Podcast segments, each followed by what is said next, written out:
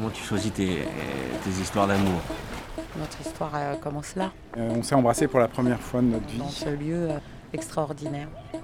Une citadelle du XIe siècle, une, une baie très souriante. Il y a écrit euh, Tao C'est Tao, Calvi et 1984. et T84. Calvi, c'est c'est d'une beauté insolente. Sans doute que c'était ce jour-là, à ce moment-là, et qu'il fallait plus attendre. Quoi.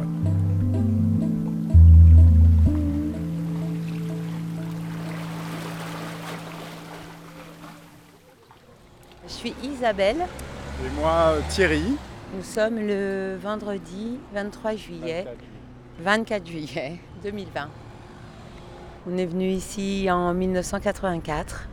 Nous avions 20 ans. Secrètement, j'étais très amoureux euh, d'Isabelle. Et en fait, c'est à Calvi que j'ai osé euh, lui proposer quelque chose. À l'époque, j'étais euh, fan d'un chanteur très connu hein, qui s'appelle Jacques Higelin. Il y avait une chanson qui s'appelait La balade de chez Tao. Vous savez qu'à Calvi, il y avait donc un endroit en haut de la citadelle qui s'appelait chez Tao, sur lequel était inscrit euh, une phrase qui me paraissait très importante à l'époque, qui était Vivez heureux aujourd'hui, demain il sera trop tard. Ah, J'ai peur que ce soit le chemin du phare. Ah non, non. Crois qu'on est un peu. Ouais, ils ont bouché l'arrivée. Et en fait, la chance que j'ai eue, c'est que tout le monde était épuisé, on venait de marcher, on était le soir.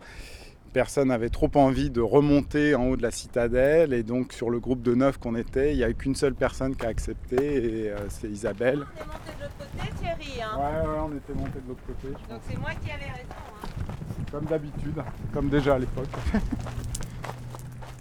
Là, on se retrouve euh, face à la baie de Calvi. C'est encore euh, sublime. J'arrive pas à me souvenir exactement. Je sais pas si c'est elle ou si c'est moi ou si c'est les deux. Et là, Mais euh, on, on s'est embrassé pour la première, pour la fois première de notre fois. vie. moi, je suis amoureuse de quelqu'un d'autre. euh, Enfin, je, je- je vis un- une histoire d'amour avec quelqu'un d'autre qui est euh, un ami Thierry. Donc ça va devenir euh, très compliqué. Donc je savais que c'était pas si simple que ça.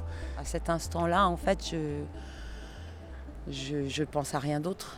Et l'émotion que j'ai eue euh, à la prendre dans mes bras pour la première fois euh, m'a jamais quitté. Quoi. Et je me souviens évidemment de, de l'émotion euh, euh, qui va remplir ma vie ensuite pendant euh, 36 ans.